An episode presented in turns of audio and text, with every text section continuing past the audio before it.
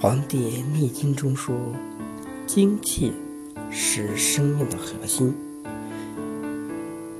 东汉哲学家王充说：“天地合气，万物自生。”他认为，人是禀述了元气中的精微部分即精气。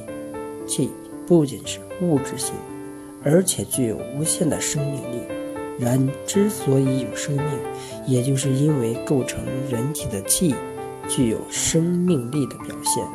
人体生命力的强弱，生命的受天，就在于精气的盛衰存亡。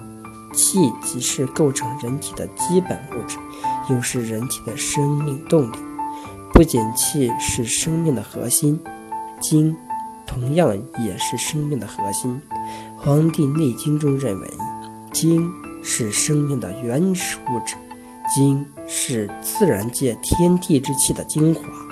只有一种精是不能产生生命的，必须在两种不同性的精相结合的基础上才能产生生命。有阴阳两精、雌雄两精、父母两精。由此可见，精气为维持人体生命机能所必须。